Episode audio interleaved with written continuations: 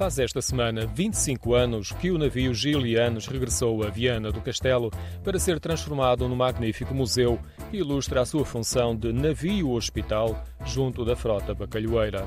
No interior podemos ver, por exemplo, a enfermaria, a sala de operações e a enorme casa da máquina, com tubos com vários metros de altura. O visitante chega aqui à casa da máquina, a reação é Ah, mas quem diz que coisa está aqui.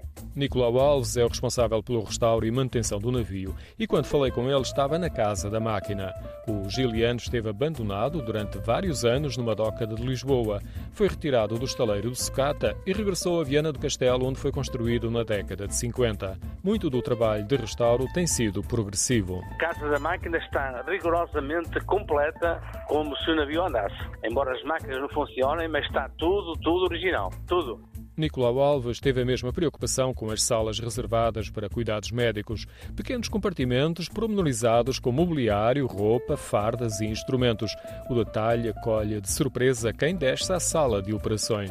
Reabilitámos esse espaço há quatro anos, foi um trabalho difícil, estava tudo destruído, aquilo, todo o bloco operatório, todo o equipamento, peças, de, objetos, está tudo pintado por mim, tudo. Tudo o que lá está é original do navio, com exceção do laboratório de análise. Foi-me difícil fazer isso, muito, mas eh, quando abrimos aquilo também foi uma surpresa para muita gente. Na visita descobrimos ainda os equipamentos de navegação. Com este enquadramento, o Gilianes é um navio-museu carregado de emoções para muita gente relacionada com o mar. Muita gente que vem aqui, não só que anda alguns que andaram no mar eh, dizem o meu pai andou aqui, o meu pai andou no bacalhau, foi operado aqui, estive aqui internado. Enfim, é de coisas que a gente aqui acaba por viver também essa vivência de familiares que passam por aqui. O Giliano está ancorado na antiga doca comercial de Viana do Castelo, num lugar central e com um magnífico enquadramento. Tem, tem. O navio está bem enquadrado e, eh, e subimos lá acima ao Castelo Central e olhamos para Santa Luzia, olhamos para o Rio, para a Foz do Lima, é qualquer coisa. As pessoas ficam deslumbradas. Realizam visitas guiadas e por vezes Nicolau Alves é o guia. É um apaixonado por navios e pelo mar.